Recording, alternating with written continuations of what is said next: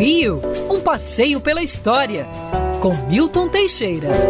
Amigo ouvinte, no dia 17 de fevereiro de 1986, ocorria uma grande tragédia no Rio de Janeiro. O edifício Andorinha pegava fogo. Para quem não se lembra mais, o Andorinha ficava ali na Rua México, esquina de Almirante Barroso. Era um edifício antigo, tradicional, tinha o nome Andorinha, um prédio em estilo Art Deco, muito bonito, e no hall tinha um grande mosaico de, feito pelo artista Belmiro de Almeida que mostrava uma andorinha voando. O incêndio começou numa instalação de ar-condicionado e se espalhou pelo prédio. 21 pessoas morreram. O edifício Andorinha foi demolido.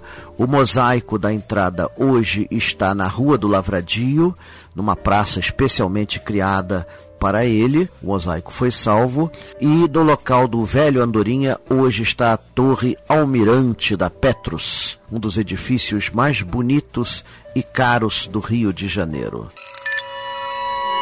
Quer ouvir essa coluna novamente? É só procurar nas plataformas de streaming de áudio. Conheça mais dos podcasts da Band News FM Rio.